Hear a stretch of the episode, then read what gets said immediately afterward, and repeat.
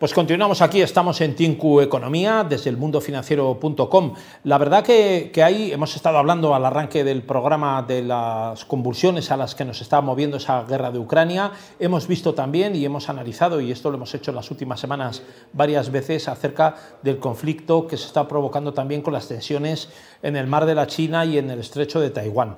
Eh, China no reconoce que Taiwán sea un país, sin embargo, la antigua isla de Formosa se mueve y eh, funciona eh, como un país estatutariamente diferenciado. Es un país que además fue miembro de Naciones Unidas hasta 1971, cuando el reconocimiento mundial hizo girar el reconocimiento de China como tal. Ahora mismo todo el mundo entiende que China es China, pero hubo un tiempo hasta 1971 en el que Taiwán fue reconocido como heredero de la antigua República de China hasta la Revolución eh, Comunista. Hoy podríamos decir que hay dos Chinas y no solo una, aun cuando así Taiwán y China intentan eh, hablar de una sola China, una sola China histórica que está dividida en dos. Muchísimos taiwaneses se consideran todavía de una cierta edad para arriba como chinos, aunque vivan en Taiwán y, vivan bajo otro sistema político y económico, no desde luego una dictadura comunista, mientras que otros eh, taiwaneses, los más jóvenes, tienen un sentimiento nacional y nacionalista mucho más acentuado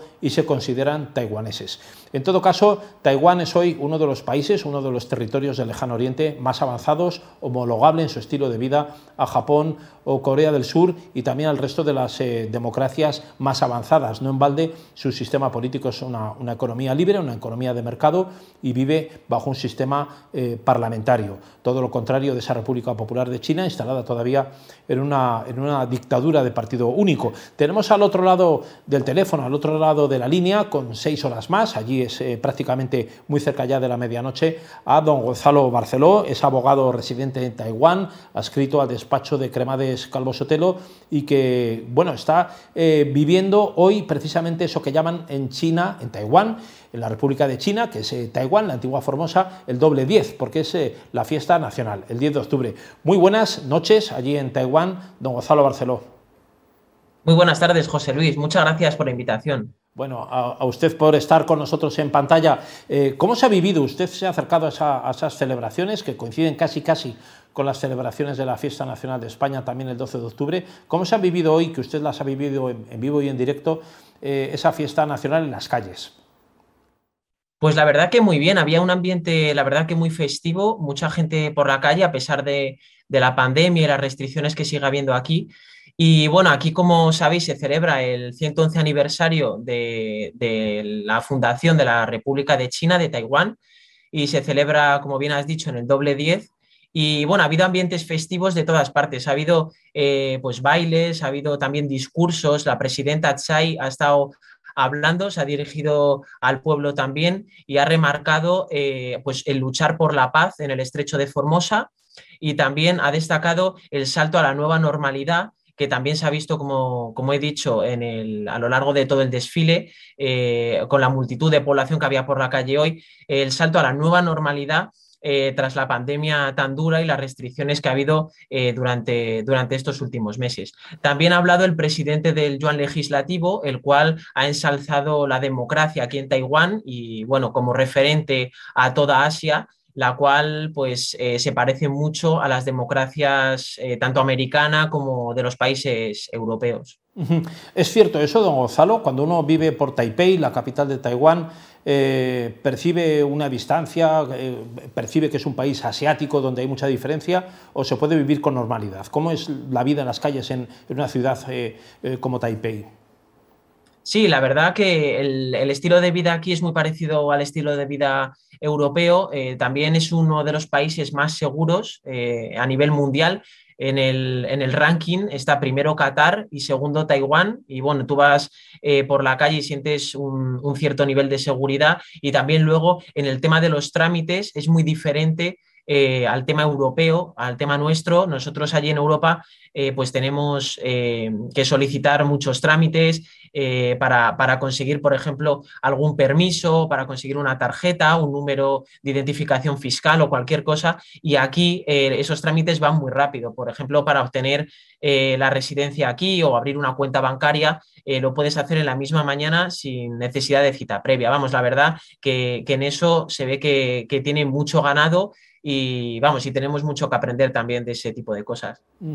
una, cuestión también interesante es acerca de las restricciones durante la pandemia. ¿no? Usted para eh, llegar a, Taiwán, al principio eh, me comentó antes que, tuvo que pasar una serie de, de, restricciones y de dificultades. Eso posibilitó que Taiwán también fuera uno de los países menos afectados en, en, los dos últimos años de pandemia. ¿En qué situación está ahora? ¿Va habiendo apertura? ¿Se piden visados? ¿Cómo están los controles?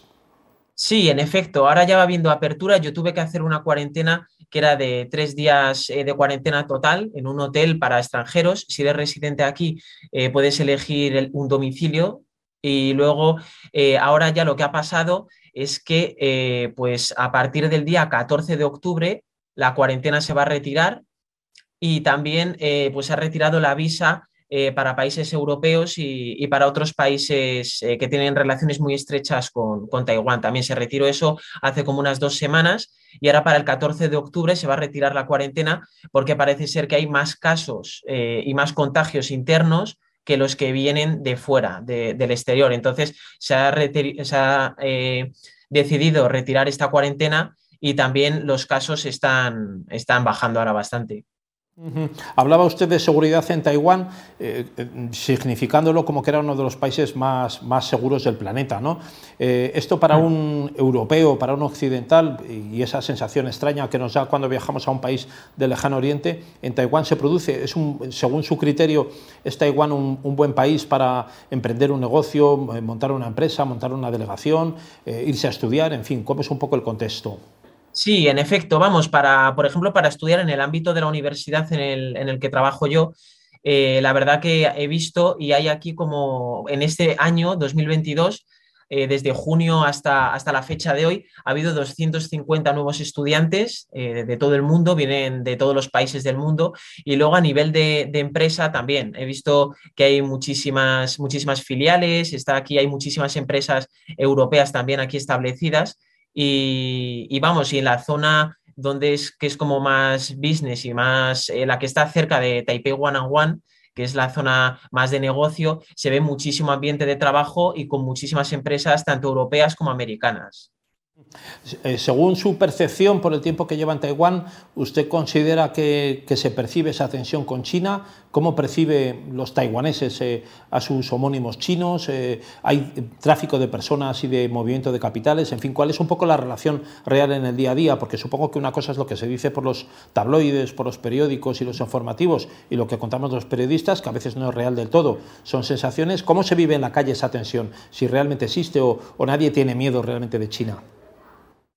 Sí, la verdad que aquí me he dado cuenta, eh, vamos, hablando con compañeros también internacionales que están aquí también trabajando, eh, me he dado cuenta que, eh, que los, los, internacionales que venimos, venimos con más miedo del que tienen aquí ellos. Vamos, aquí ellos ya lo tienen como, como asumido y que han vivido en los últimos años también con este tipo de amenazas.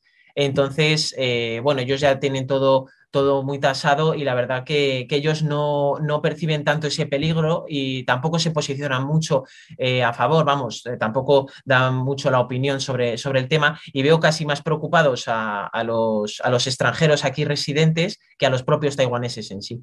Don Gonzalo, hablaba usted también de, seguridad, eh, la seguridad jurídica a la hora de montar empresas o que viajen los extranjeros para montar negocios o simplemente por turismo eh, es significativa en Taiwán con respecto a otros países del lejano oriente o, es anecdótica?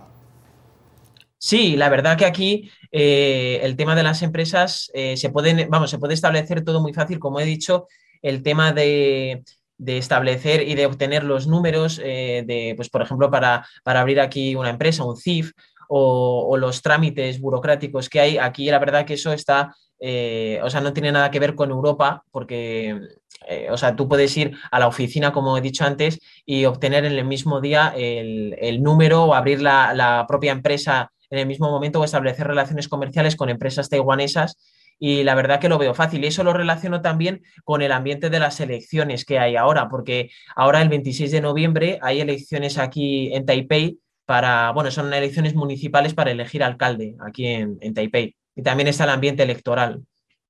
Se nota en la calle, ¿no? Ese ambiente electoral. Sí, han empezado ya con la campaña electoral ya está todo lleno de carteles y bueno, ya hay campañas, mítines programados y de todo.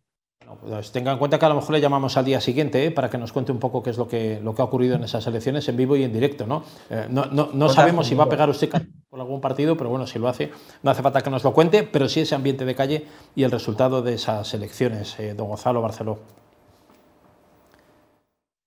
Estupendo, contad conmigo para ello. A ver qué, qué tal el ambiente de las elecciones el, el sábado 26. Muchísimas gracias. Se acerca la medianoche, le vamos a dejar descansar. Don Gonzalo, Barceló, abogado residente en Taiwán, adscrito al despacho Cremades Calvo Sotelo. Muy buen día y feliz fiesta nacional. Muchas gracias, igualmente. Gracias, buen día.